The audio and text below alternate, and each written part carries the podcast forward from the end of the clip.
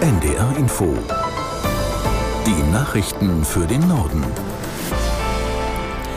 Um 19.30 Uhr mit Astrid Fietz. Gewerkschaften und Wohlfahrtsorganisationen vermissen in den Wohnungsbauplänen der Bundesregierung Initiativen für Menschen, die wenig Geld haben. Kanzler Scholz und Bauministerin Geiwitz hatten bei einem Krisentreffen in Berlin 14 Vorhaben angekündigt. Aus der NDR Nachrichtenredaktion Diane Batani. Nach Ansicht der Arbeiterwohlfahrt konzentriert die Bundesregierung sich zu sehr auf den Wohnungsneubau. Neubauwohnungen seien aber für viele Menschen nicht bezahlbar. Der Deutsche Gewerkschaftsbund forderte ebenfalls zusätzliche Impulse zum sozialen Wohnungsbau und außerdem einen besseren Mieterschutz.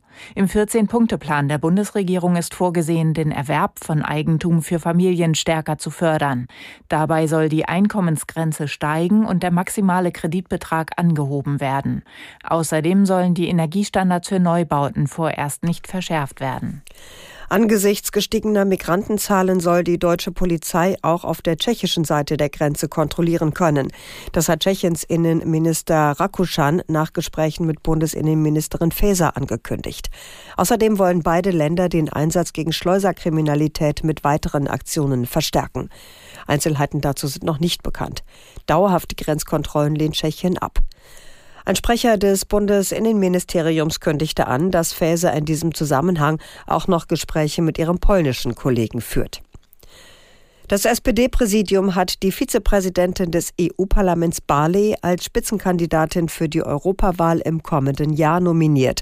Das halten die Parteivorsitzenden Klingbeil und Esken mit.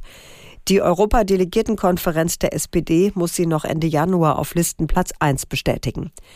Barley war bereits in der vergangenen Europawahl Spitzenkandidatin. Dabei erzielten die Sozialdemokraten mit knapp 16 Prozent ihr bis dahin schlechtestes Ergebnis. Russische Streitkräfte verüben laut einer unabhängigen internationalen Untersuchungskommission weiterhin Kriegsverbrechen in der Ukraine. Dem UN-Menschenrechtsrat wurde jetzt ein aktualisierter Bericht vorgelegt. Aus Genf Katrin Hondel. Er sei besorgt über immer mehr Beweise für Kriegsverbrechen, die von den russischen Streitkräften begangen wurden, sagte der Leiter der Untersuchungskommission Erik Möse. Die Verantwortlichen müssten zur Rechenschaft gezogen werden. So gebe es Hinweise auf eine weit verbreitete und systematische Anwendung von Folter. In einigen Fällen so brutal, dass das Opfer starb.